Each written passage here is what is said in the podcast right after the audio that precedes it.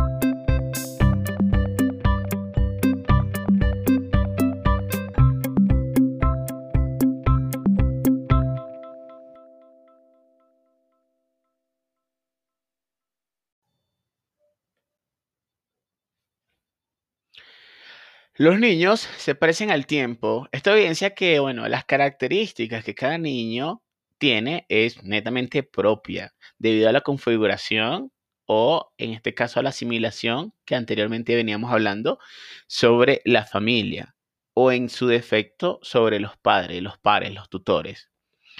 Es, cada niño tiene su propia esencia y dependiendo de la época en la que se vive. Esto, bueno, lleva a confrontarlos con determinados problemas con instituciones particulares, con tecnologías y modos de entender la cultura que los moldearon y ayudaron a devenir el adulto. El niño del 2020 es un poco más selectivo en sus gustos, independientemente de su círculo social, para la toma de decisiones en el sentido de que implica menos importancia a la opinión, a la opinión siendo un poco más independientes, emocionales, incluso, incluso me atrevería a decir que hasta con cierto sentido de criterio muy definido debido al boom tecnológico a los cuales esta nueva generación es expuesta constantemente. Bueno, un niño del 2020, sí, del aquí, de la hora, del presente inmediato, puede fácilmente, para que se hagan o para que nos hagamos una idea de, de sí, de estar solo en casa, descargar una aplicación de comida rápida, hacer su pedido y cancelarlo en la comodidad de su casa, ya sea efectivo o medios electrónicos, también puede fácilmente que nada como un pez en el agua en redes sociales, dándonos, dándonos incluso cátedras especializadas en temas como edición de fotografía, efectos de videos, son expertos en aprender pasos nuevos y montar una coreografía en términos de días incluso. El nivel de asimilación, obviamente, cada vez es mucho más rápido. Es como anteriormente se manejaba la, la conexión ¿sí? Por, por telegramas, luego pasó a cable, ahora tenemos fibra óptica, ahora tenemos satélite. Bueno, prácticamente así es la asimilación de los niños. En muchos episodios siempre van a, escuchar la comparación entre términos humanos y, términos tecnológicos o de sistemas o de redes, porque recuerden que soy ingeniero en informática, entonces se me es muy, muy fácil la comparación entre estos dos mundos que el día de hoy, en el 2020, se complementan a la perfección. Para seguir con el, eh, tema, bueno, son expertos en aprender coreografías. El nivel, el nivel de asimilación es cada vez mucho más rápido. A ustedes, padres o madres, tíos, abuelos, seguramente han escuchado frases como, oye, ese niño o ese chamo, ese pibe, eh, es, sí es inteligente. Yo a mi edad no hacía eso. O frases también como, no sé qué comen los niños ahora, pero son más despiertos. ¿De dónde vio y cómo lo hizo? En términos sencillos, se comportan como grandes. Esto despierta la queja, despierta muchas quejas de los padres, quienes los consideran como desafiantes. Las quejas son quizás a veces incontrolables, incluso son incapaces de, de respetar ni a nada ni a nadie. En definitiva, son tan distintos a los de antes o incluso no a los de antes, porque si estamos hablando en tiempo, en tiempo, en términos de tiempo, de una línea de tiempo, son tan distintos a nosotros mismos, porque nosotros recuerden que también fuimos niños. Pienso que debido a la asimilación de contenidos, a la diversificación de temas de educación, como las nuevas tecnologías en el, en el año 2020, cree que lo saben y lo sabe muy bien, que son niños de experiencia, un niño completamente de mundo, que sabe los pros y los contras de sus acciones. Y cómo llevar a cabo cierta forma de vivir, establecer relaciones, situaciones, planear sin el respaldo de un adulto, un tutor o alguien que para ellos se quedó en la era pasada, porque a veces nos dicen incluso obsoletos. Me pregunto y me cuestiono, ¿Será que la generación de ahora cree que debido a un nivel bajo por parte de los humanos del uso de las nuevas tecnologías son menos que ellos, la generación antigua? Y por lo tanto, el poder de conocimiento lo tiene esta generación. Bueno, si le damos la vuelta a la tortilla, como siempre me gusta ver los lados de la moneda, ambos lados de la moneda, y tomar una mejor decisión de acuerdo a la perspectiva que cada una de ella me brinde. O lo mejor de cada una de ellas también a veces me gusta. Si lo ves del lado del adulto, muchas veces creemos que los niños, por carecer de experiencias, espacio, tiempo, son simplemente seres que deben acatar las órdenes de los adultos según nuestro bagaje de experiencia de la vida, del mundo, de la cultura, de la forma que para nosotros es la forma de hacer las cosas y no hay o existe otra más porque así se ha hecho siempre y así será hasta el fin de los tiempos, según nuestra creencia. Bueno, esto, esta forma de pensar, hacemos un breve paréntesis, es una forma de pensar típico del modelo de crianza impositivo en lo que es la crianza de la psicología, ¿sí? Una nula participación del infante sobre su mundo, mucho menos sobre sus emociones, pensamientos y obviamente que ninguna acción sin, sin pensamiento y una emoción no concuerda, porque le estamos dando, no le estamos dando absolutamente nada la posibilidad de participar en su propio eh, creación de sus experiencias. Bueno, pienso que estamos en este primer nudo de la cuerda totalmente equivocados. Sencillamente porque son dos mundos distintos. Pero por ser distintos, no indica que sean complementarios. Recordemos que el pasado nosotros fuimos niños y también, bueno, tuvimos un tutor, un mentor, quien desde su forma de ver las cosas siempre quiso lo mejor para nosotros o al menos hizo su mejor intento. Y en gran número de casos. Es por ello que el niño viene a nuestras vidas a recordarnos que también fuimos niños, que también debemos luego de cierto tiempo aprender a desaprender viejas costumbres y aprender a conocer también. A conocer, a interiorizar, a cuestionarnos el porqué de las cosas. Cosas como, digamos, el por qué mi hijo tiene ciertos comportamientos que para mí para mi época de niñez, quizás eran inaceptables. Pero ¿de qué hablas, Rubén? O sea, ustedes se preguntarán, ¿de qué estás hablando? ¿Cuáles comportamientos? Bueno, por allá en el 1960 quizás era impensable que un niño recibiera llamada por teléfono a ciertas horas de la noche. O incluso era impensable que un niño tuviese un móvil personal para su uso que podía hacer y deshacer como lo hacemos ahora que un niño recibiera llamadas por teléfono a ciertas horas de la noche, bueno, imagínense, el patatú, el yello, el soponcio, el ataque al corazón que le fuera dado a don Pedro o a doña María, si ven a su hijita haciendo una videollamada en su cuarto a las 10 de la mañana con alguien de otro sexo y de su misma edad. Impensable, ¿cierto? Bueno, o mejor aún, que una niña en esos años a ti como padre o a ti como mamá, ¿sí? O padre de la criatura o tutor de la criatura, te dijera, mamá, ese es el chico o chica que me gusta y lo amo. Bueno, desglosemos esta acción en múltiples consecuencias y en múltiples... Nada más esta, esta, esta frase me explotó en la cabeza porque primero si yo digo, si tu hijo varón te dice, esa es la chica que me gusta y se lo dice tanto a papá como a mamá, no hay cuestionamiento alguno. Tenga la idea que tenga.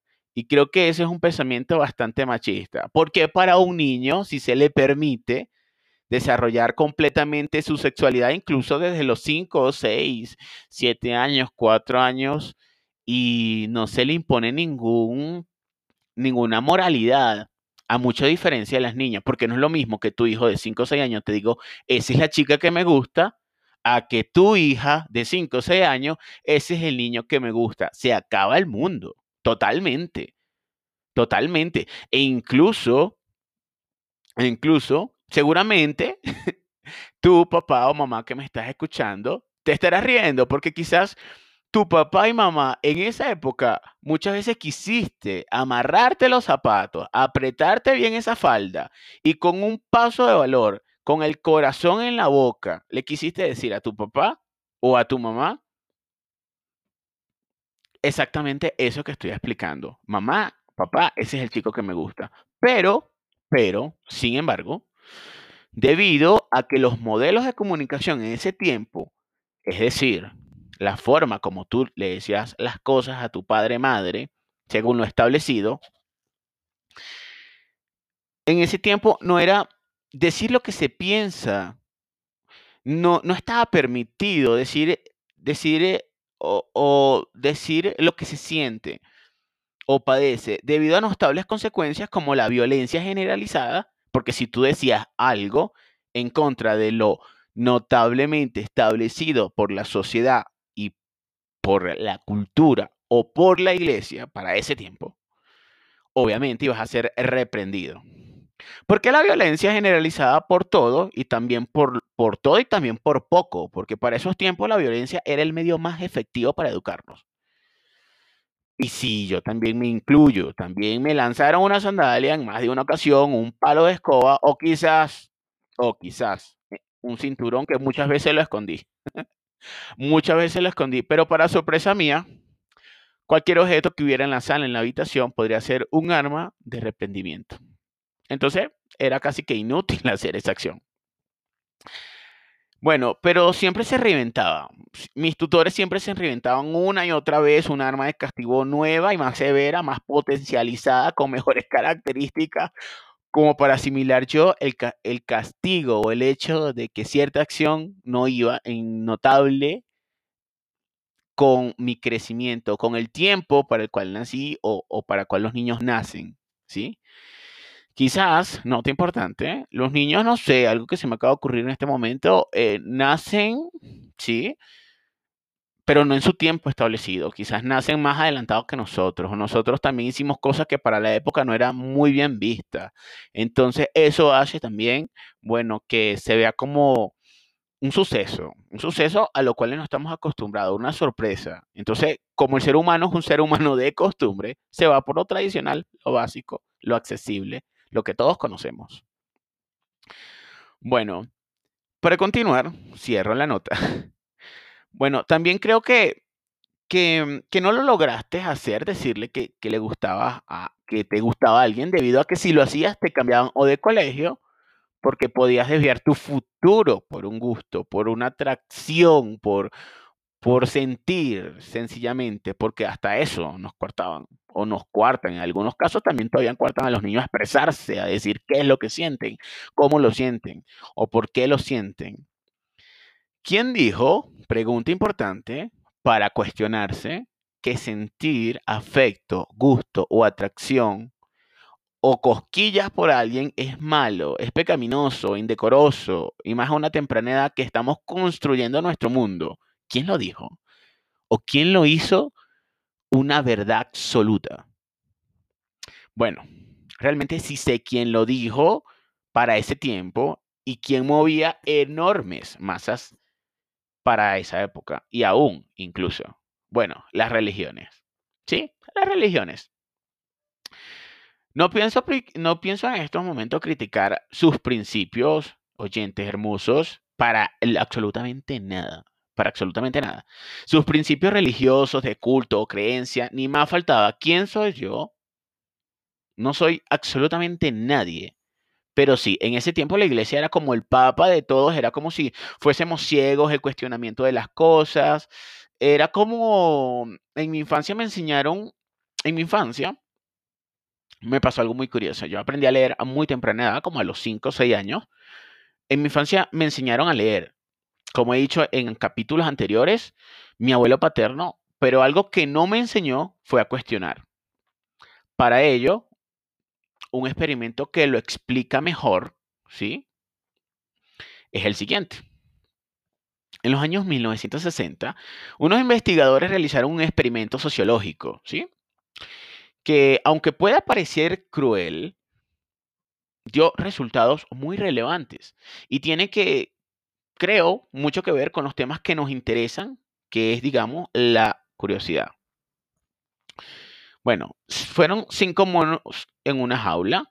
Principalmente encerraron a cinco monos en una jaula, colgaron un racimo de plátanos en el techo, pusieron una escalera de mano debajo de la fruta, o sea, el racimo, para que fuera fácil acceder a ella. En unos segundos, cualquiera de los monos podían subir la escalera y alcanzar los plátanos, ¿sí? Y así lo hicieron el primer día. No hubo ningún tipo de inconveniente, no hubo ningún tipo de percance. Pero el segundo día, los investigadores empezaron a cambiar las reglas del juego.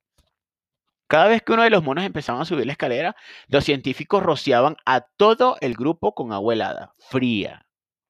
Rápidamente, los simios dejaron de intentarlo. Y uno de ellos se empeñaba. Si uno de ellos o cualquiera se empeñaba, los demás detenían agarrándolo por la cola. Increíble. Bueno, el proceso se repitió hasta que todos los monos hubieran aprendido la lección. Nadie debía subirse a la escalera, obviamente. Entonces los investigadores sustituyeron a uno de los simios, como era de esperar, el recién llegado se percató rápidamente de la presencia de los plátanos y trató de subir a la escalera. Pero los otros cuatro, conscientes de las posibles consecuencias, se abalanzaron sobre él para prohibírselo. Los científicos siguieron cambiando los primeros monos por uno nuevo, por otro, por otro. Al final, ninguno de los simios había vivido el experimento desde el principio. Ninguno había recibido agua helada. Jamás. Sin embargo, no se atrevían a subir la escalera. Las reglas del lugar ya estaban establecidas. En esta jaula nadie se subía a la escalera aunque no se supiera por qué. Incongruente, ¿cierto? Esto nos enseña o nos pone a pensar, la idea de este podcast también es que nos ponga a pensar, a cuestionar lo estable, a cuestionar lo que tenemos nuestros, ante nuestros ojos, por qué, para qué y cómo se hizo. En muchos ámbitos los humanos actuamos de la misma forma. No cuestionamos las reglas, aunque no las entendemos. Es lo que hay o las cosas siempre se han hecho así. Son frases habituales, cotidianas para la mayor parte de la gente.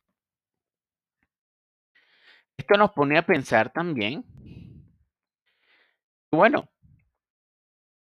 las cosas y, y esto no pararemos de decirlo, es muy grave. La incertidumbre, la curiosidad, el asombro, la perplejidad y más importante aún, el reconocimiento y la aceptación de la incomprensión son factores fundamentales en el desarrollo del conocimiento y de las habilidades de cada uno.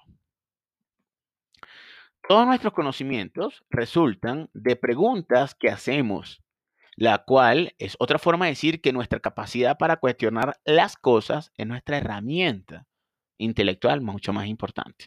Neil Postman. Una frase muy, muy, muy importante.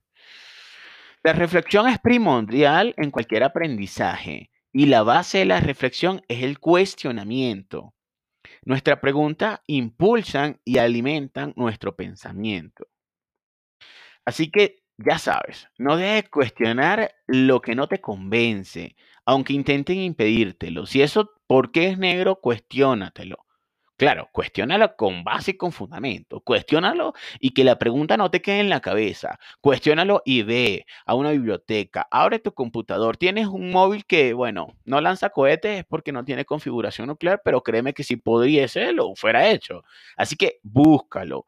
La información en el siglo XXI bueno, como digo, es mucho más fácil tener acceso a Internet que tener atención médica especializada de primera mano. Es mucho más fácil en estos tiempos. Así de loco estamos. Bueno, mi abuelo, bueno, como le indicaba, me enseñó, para continuar con el tema, me enseñó para ese entonces lo que él sabía. Y sabía muy bien, porque fue maestro de primaria por muchos años. Uno de los pioneros en su pueblo, pero no me podía enseñar lo que él no sabía y era cuestionar lo que leía. Los libros que me comía, porque yo desde pequeño fui muy asiduo de las bibliotecas, como era un pueblo sin, generalmente yo me crié en fincas y, la mayoría de ellos o un par de, de, regiones allá en Venezuela no tenían como luz para esa época y a mí mi medio de entretenimiento, no existían los móviles, era las bibliotecas. Me gustaba mucho, recuerdo que me gustaba la mitología griega, me gustaba mucho leer, leer, leer, leer, leer. Y si el límite de, libros en la biblioteca era, digamos, de, tres o cinco, yo siempre sacaba la mayoría y el fin de semana para mí yo era feliz leyendo. Lo que nunca me enseñó mi abuelo fue a cuestionar lo que yo leía, porque quizás el texto por, o un libro, por ser libro, no quiere decir que sea totalmente cierto lo que está allí escrito. Los libros que, yo me comía, que, o sea, que siempre leía, nunca me pasó por la cabeza decir por qué, decir cómo, o cómo ocurre, o quién lo firma, o cuáles son sus bases, o qué fundamento se tiene para asegurar una verdad irrefutable. Ninguna. Fue luego de mucho tiempo, de mucho tiempo, creo que de una década después, en la universidad cuando conocí el método científico, que mi personalidad autodidacta me impulsó a generar preguntas sin respuesta, pero nada más el hecho de hacer preguntas ya me hacía feliz, porque era una iniciativa de que estaba pensando, de que me estaba cuestionando, de que quería saber más, más, más y más. ¿Y por qué ese conocimiento? Me impulsaba a tener mucha más curiosidad y seguía el tiempo cuestionándome muchas cosas. Según la historia, la religión, la ciencia, el tiempo, la curiosidad ha sido el Big Bang, el detonante de grandes descubrimientos. Una palabra y característica que tiene esta generación 2020 de la infancia es la curiosidad de saber cómo, qué, cómo sucede, qué hago si aprieto este botón de este teléfono, qué hago si veo este programa. Me recuerdo yo que en esos tiempos era la hora de caricaturas de a 4 a 5, algo así, o de dibujos animados, o de comiquitas, como decimos en Venezuela. Y uno esperaba pacientemente de 4 a 6 de la tarde, que eran las comiquitas, y uno hacía las tareas, dormía, comía, hacía desastre, y a las 4 o 5 era la hora de religión para uno frente al televisor. Ahora no, ahora se ha diversificado. No existe ni siquiera una hora, existen ni siquiera un solo canal. Existen muchas variedades de canales con diferentes tipos de comiquitas.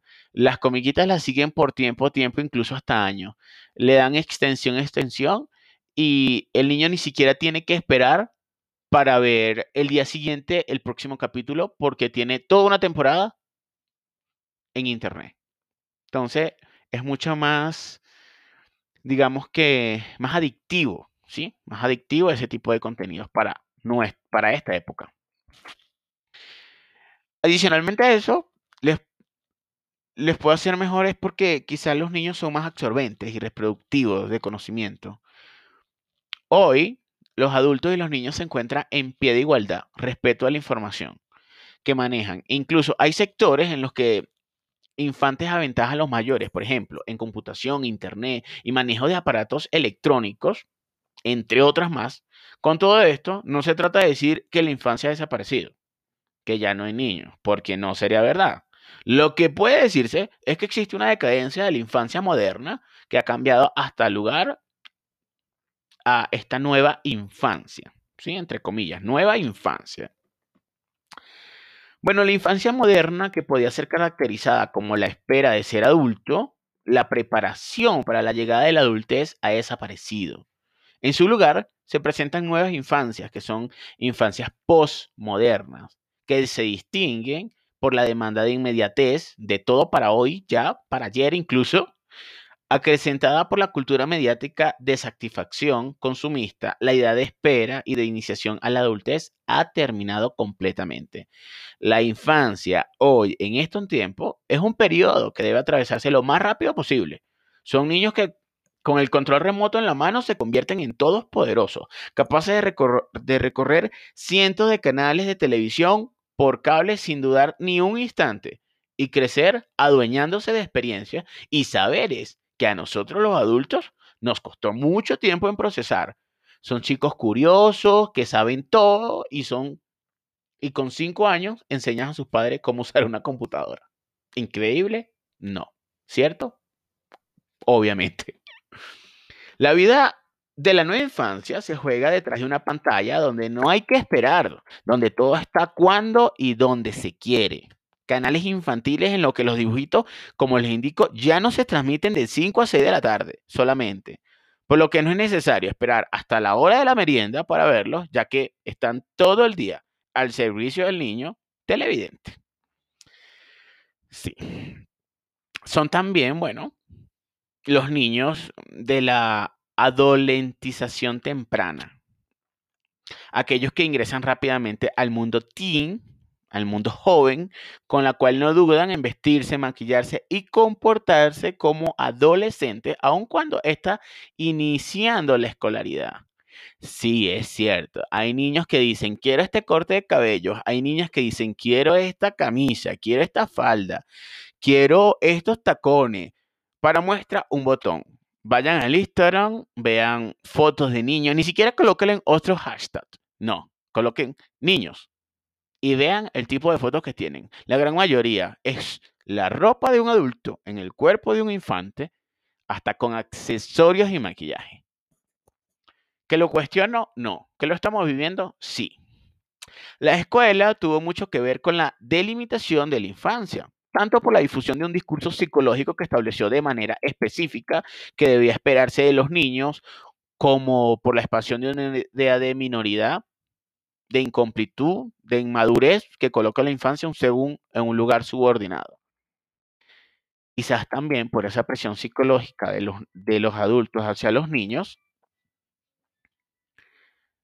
es que, bueno, que, bueno, es por eso que, que los niños se, se sienten como que me están cuestionando sencillamente porque me comporto como un niño, porque quizás soy muy inquieto, porque quizás em, rayo las paredes. Quizás los niños también asimilaron una teoría conspirativa mía. Es que quizás los niños también asimilaron que se, que se sienten subordinados. Entonces armaron un complot y quizás tanta presión que los adultos sobre, sobre, colocan sobre, sobre ellos, sobre sus hombros, como siéntate así, come así, camina así, habla así. Entonces, ya los niños dijeron, bueno, ellos quieren que hablemos así. Bueno, vamos a hablar de tal manera. Y no tanto eso, vamos a, sobrepasar ese estándar, ese umbral que nos colocan y vamos a ser mejores. Y bueno, para mí, para muestra un botón, llegó el 2020, el siglo XXI, y son niños teen, con una identidad de madurez, con una preparación para, para la adultez, incluso cuando llegan a los 14 y 15 años, han vivido muchas experiencias. Y por favor, corríjame si me equivoco. Experiencias que para nuestra edad no la habíamos vivido. También no podemos olvidar que hay otros niños y otras infancias que, bueno, son las infancias autónomas, independientes, pero porque sus protagonistas viven en la calle, porque trabajan desde muy pequeños y porque en ellos la figura del adulto no tiene vislumbre de protección. A estas infancias se les considera la infancia abandonada, la infancia de la calle. En la misma vertiente se encuentran los chicos y chicas de la noche, estos que han construido una serie de códigos que dan cierta autonomía económica y cultural son niños, pero no infantes. No son dependientes, sino independientes en la negociación diaria para lograr el sustento. Podríamos decir que no es la infancia de la realidad virtual, de las redes de computación y de los canales de cable, sino la infancia de la realidad real, aquella sobre la que pesa la exclusión física institucional son los nuevos analfabetos digitales. Es la infancia sospechosa, considerada altamente peligrosa por la sencilla razón de que se sospecha de su carácter infantil y se afirma que detrás de su máscara, a la que se debe tener ternura por ser niños biológicos, se encuentran los adultos pequeños dispuestos a todo, incluso a robar o a matar. Todas las figuras que aparecen investidas de una falta de futuro y una falta de presente son infancias difíciles de asimilar para la triangulación familiar. pero, ¿cómo se da esa triangulación familiar en el 2020? ¿Cómo un niño pasa de ser la añoranza de una pareja, de una familia, o sí, de una pareja que quiere ser familia, a ser una responsabilidad que no se termina de asumir completa ni conscientemente? Bueno, hay varios escenarios. En el primer escenario, en este primer escenario, en este primer escenario, bueno, antiguamente había un solo escenario. Todo comenzaba en la iglesia y terminaba en la Plaza Mayor. Yo viví ese tiempo, yo vivía en un campo, yo sabía que los domingos iba para misa con mi abuela, luego iba a jugar con mis compañeritos, con mis primos, con mis hermanos y bueno, era de la iglesia y terminaba en la Plaza Mayor. Esos eran los espacios donde transcurría la vida en el pueblo y del ciudadano. El mandato honrarás a tu padre y a tu madre era la pauta. Era eso lo que tenía.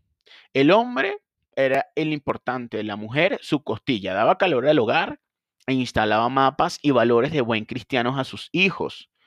Y los hijos, bueno, nacían unos con linaje, con la herencia, el apellido para ser importante y otros, lamentablemente, sin oportunidades. Solo para servir a alguien importante. La familia era donde se aprendía modales y buenas costumbres, tradiciones y principios de fe. La religión era la vida, todos los pensamientos y sentimientos, acciones le pertenecían al Creador, a sus representantes, y no a las personas.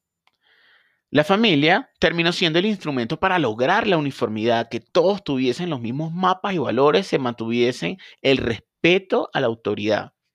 Los reyes, los gobernantes, los maestros, los sacerdotes, los padres eran los ungidos con la autoridad divina quienes decidían por la vida, la muerte, el destino, los bienes y la pareja de todos los mortales. Así pues, la vida, desde sus inicios, era un ejército de obediencia y resignación. Cuando vinieron los herejes, más que representar un problema para la fe, lo que ellos proponían no eran más que reconquistar la dignidad del otro y el hermoso derecho de disentir, de pensar, de pensar y hacer diferentes. El mundo se convirtió en una realidad compleja, a una realidad variable, que no tuvo marcha atrás y que siguió girando mucho más rápido de lo que venía siendo antes y mucho más complejo. Bueno, luego de esto tenemos un segundo escenario. Con los herejes, bueno, el, el escenario cambió completamente. Nos han enseñado a reconocer los derechos del otro, a identificar diferencias y las disidencias terminaron, eh, terminaron en derechos humanos. Ahora estamos en otros tiempos, tenemos un escenario completamente complejo, mucho más variable y más dinámico. El mundo todo es distinto, una masa compleja de opiniones, de derechos, de teorías y de posiciones con gran variabilidad y complejidad. Lo importante del ayer era el dominio y el control. Ahora, lo importante de la hora, ¿sí? Era eh, lo importante en este caso del futuro, será la visión de una sociedad que elimine las injusticias, que cultive la equidad, que todos seamos prácticamente iguales, con las mismas posibilidades y probabilidades y que según nuestros valores o criterios voy a hacer un, paréntesis que obviamente tengo que hacer un paréntesis para recomendarle una serie que me, me acaba de llegar a la mente que se llama 3%, es una serie brasileña, ¿sí? O Brazilian from Talk Brazilians, que es muy buena, se llama 3%, está en múltiples plataformas, no voy a hacer publicidad por aquí, obviamente de qué plataforma la tiene, pero coloqué en 3%, 3%, tal cual. Un 3, un porcentaje.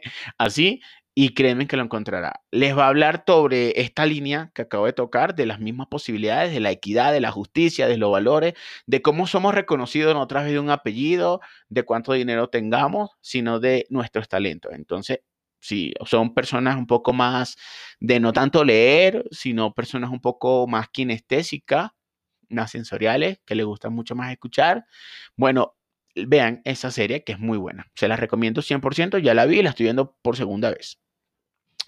Bueno, en continuación, me salté.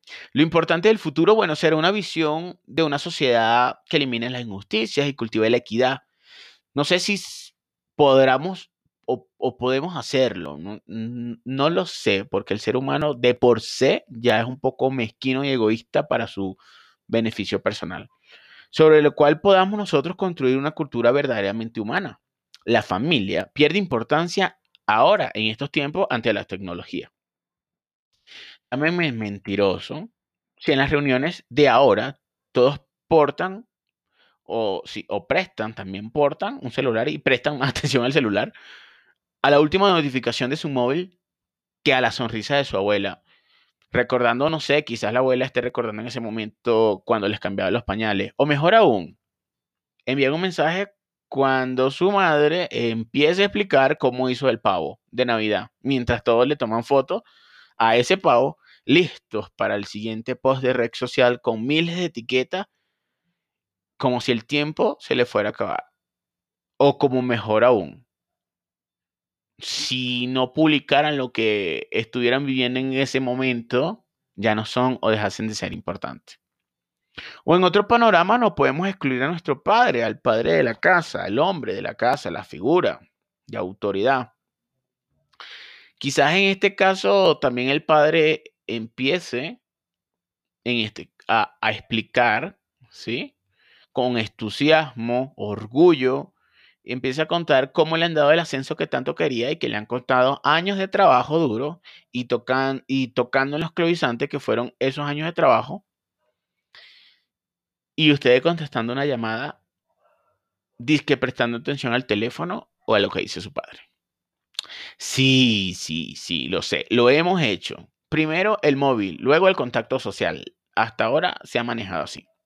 Y bueno, siempre la gran mayoría de los padres responsables siguen allí teniendo que trabajar más para producir y convertir con una sociedad en la cual se cultiva lo banal y, alejarse más de sus hijos. Qué paradoja, ¿no? Trabajar para que los hijos se sigan alejando. Trabajar por el teléfono nuevo que sale. Trabajar por, por, por inscribirlos en el colegio, no sé, digamos que de la alta élite, trabajar por, para comprarles la ropa, para que se vistan y se vayan de rumba todo el fin de semana y se pierdan y no haya contacto social. Es una paradoja que el mismo ser humano se encarga de construirla. Loca, ¿no? La autenticidad,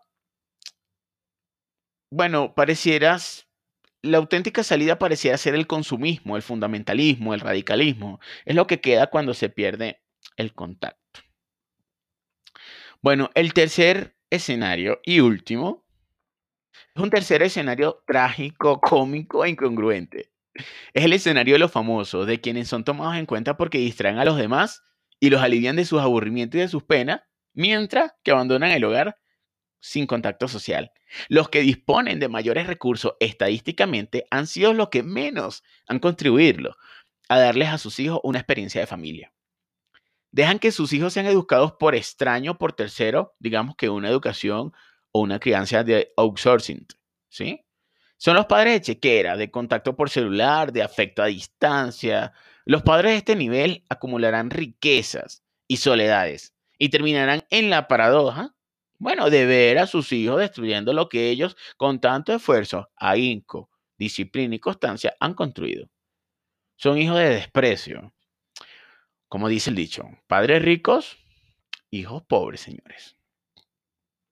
Para finalizar este capítulo, el cual considero que debería escucharse más de una vez, porque es un capítulo muy denso, con mucho material y verdades que quizás para oídos sensibles o mentes un poco delicadas les es difícil escuchar, Concluyo que para un hijo la experiencia está donde está la vida y la vida está en el contacto con los padres, señores, en el triángulo de la familia, en los vínculos. Cuando el contacto y la intimidad queda en manos de ajenos, el niño padece de abandono.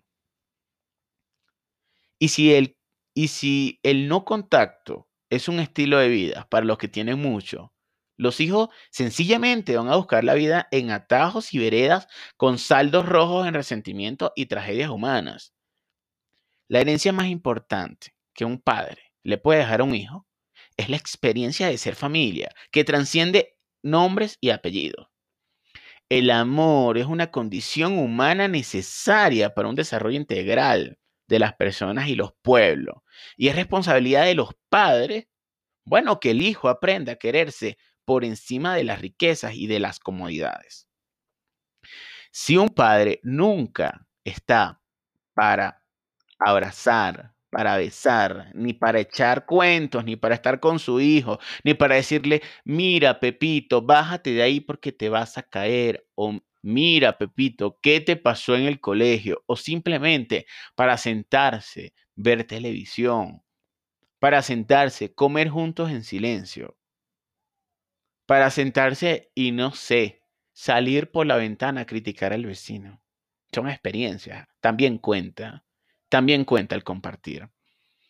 Los hijos, si no tienen todo este tipo de afectos, buscarán otros brazos, otros besos y venderán su linaje por un plato de lentejas, como dice la Biblia.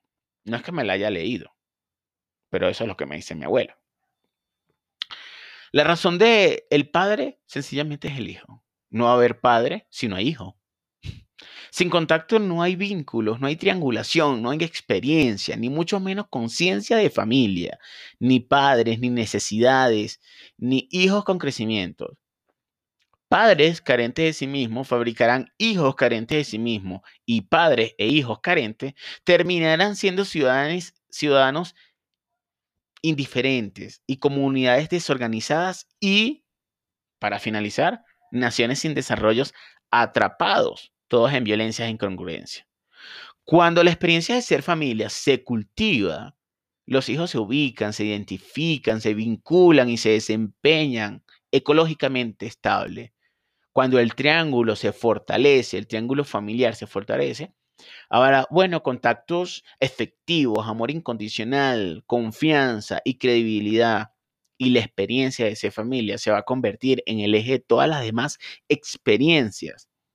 La familia es fundamentalmente el triángulo con las necesidades de pertenecer, de sentirse parte de, acercarse, de amar y de valorarse, de apreciar y sentirse importante. Recordemos que el que no se siente importante por lo que es, busca la importancia por lo que puede, obtiene o por qué pertenecer sin trascendencia alguna y con valores ajenos a la interior y a la ecología. Bueno, sin más nada que decirle, este fue un, capítulo bastante denso, como les indico.